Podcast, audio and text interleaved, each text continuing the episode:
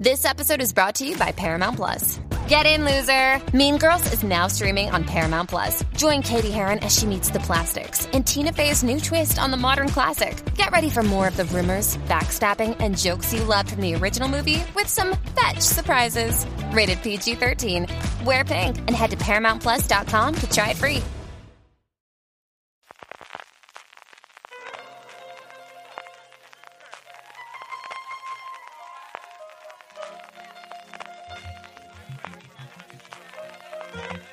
Estás escuchando Fuera de Series con CJ Navas.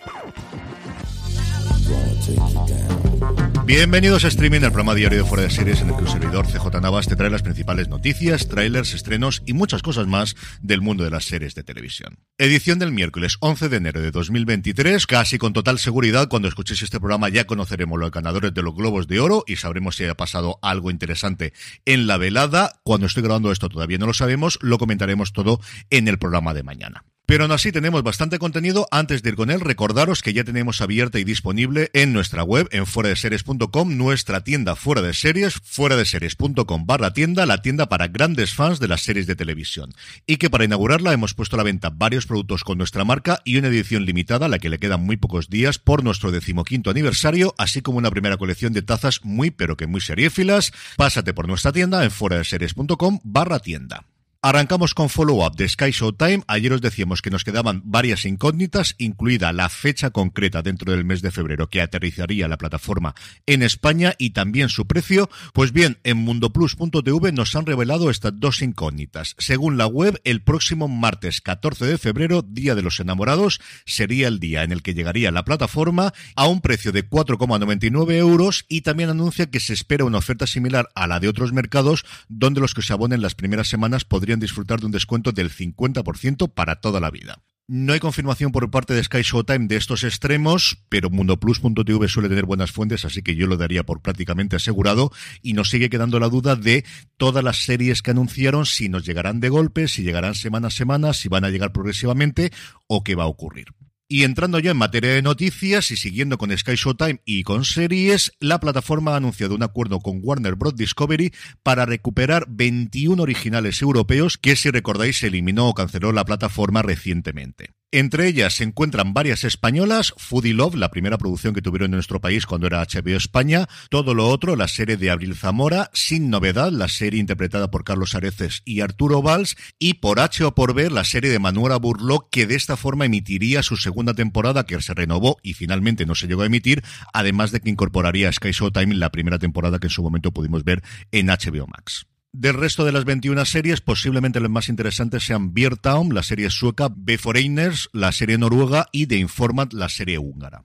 Eso sí, la fecha en la que aquellas series que ya se han emitido en HBO Max llegarán ahora a Sky Showtime o cuándo se van a estrenar las nuevas temporadas todavía no lo conocemos.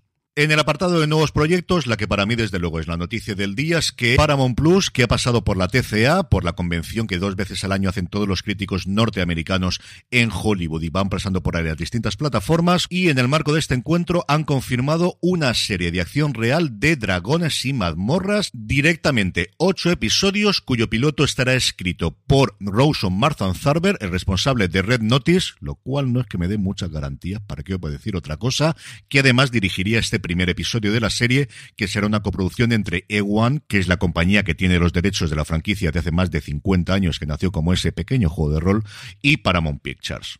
Ewan llevaba muchísimo tiempo queriendo explotar dragones y mazmorras en el mundo audiovisual, especialmente después de ese resurgimiento que Stranger Things le ha dado al nombre y al juego de rol, tiene pendiente de estreno el próximo 31 de marzo esa película dirigida por Jonathan Goldstein y John Francis Daly que se llama Dragones y mazmorras Honor entre ladrones, protagonizada por Chris Pine, René Jean Paget de los Bridgerton, Michelle Rodríguez o Hugh Grant, cuyo tráiler pudimos ver en la pasada Comic Con y la verdad es que me gustó bastante. Yo no esperaría la serie desde luego antes del 2024, no sabemos si se va a basar en alguno de los novelas que en su momento se escribieron y ahí estoy pensando en las crónicas de la Dragonlance y la leyenda de la Dragonlance de mi juventud fundamentalmente, pero es luego una gran noticia, muchas ganas de ver qué pueden hacer con dragones y mazmorras. Eso sí, desde que he leído la noticia tengo la cancioncita de los dibujos animados todo el santo día metido en la cabeza, esa, esa misma que ahora que lo he comentado la tenéis vosotros también.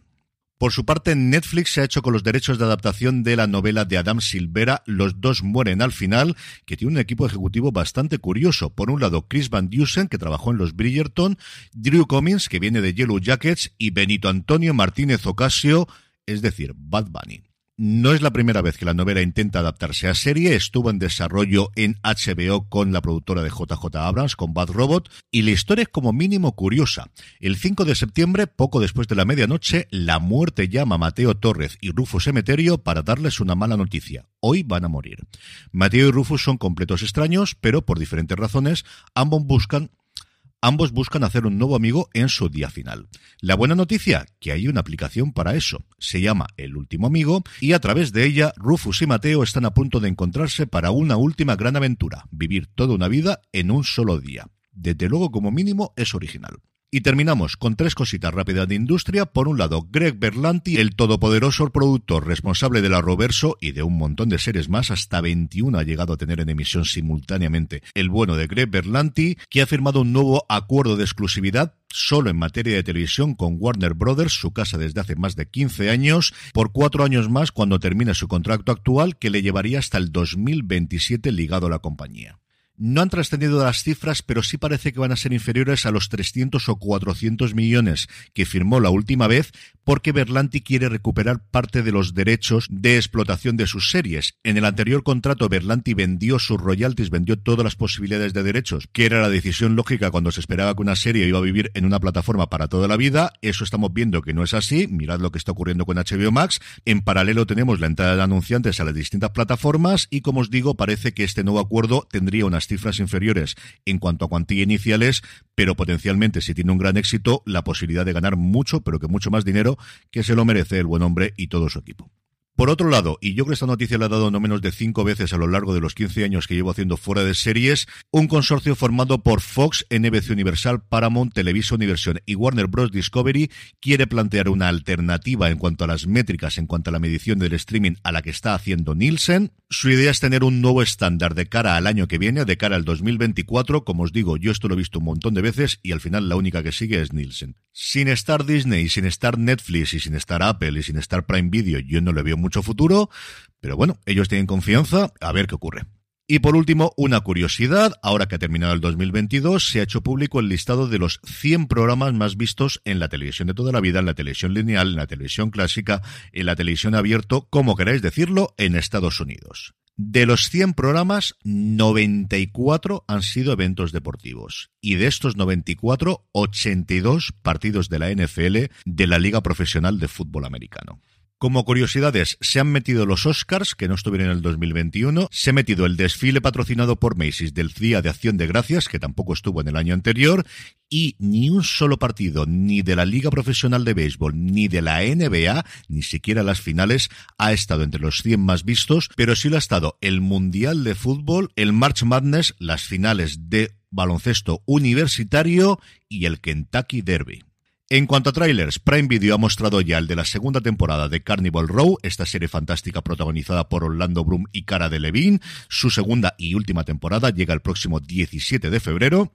Netflix sacando músculo ha presentado un vídeo de tres minutos llamando Solo pasará en Netflix, en el que aparecen como una treintena de actrices y actores españoles que protagonizarán sus películas, series y realities en este 2023, pues desde Úrsula Colberó a Álvaro Mel, pasando por Ana Castillo, Tony Acosta o Georgina Rodríguez. En cuanto a las series que protagonizarán, pues la séptima temporada de Élite, Todas las veces que nos enamoramos, la tercera temporada de Sky Rojo, la segunda de Bienvenidos a Eden, hacía falta, El Club de los Lectores Criminales y mi favorita de todas, un proyecto con Mario Casas. Sí, se llama así. Es un proyecto con Mario Casas, no tiene título, así que han decidido decir que es simplemente un proyecto con Mario Casas, con Mario Casas. Y por su parte, HBO Max nos ha mostrado el tráiler de Traitors España, este reality presentado por Sergio Pérez Mencheta, con 18 celebridades que compiten mientras intentan adivinar en quién pueden confiar de entre sus compañeros, que nos llega el próximo 3 de febrero y que creo que es el primer reality en mucho, pero que mucho tiempo que tengo ganas de ver.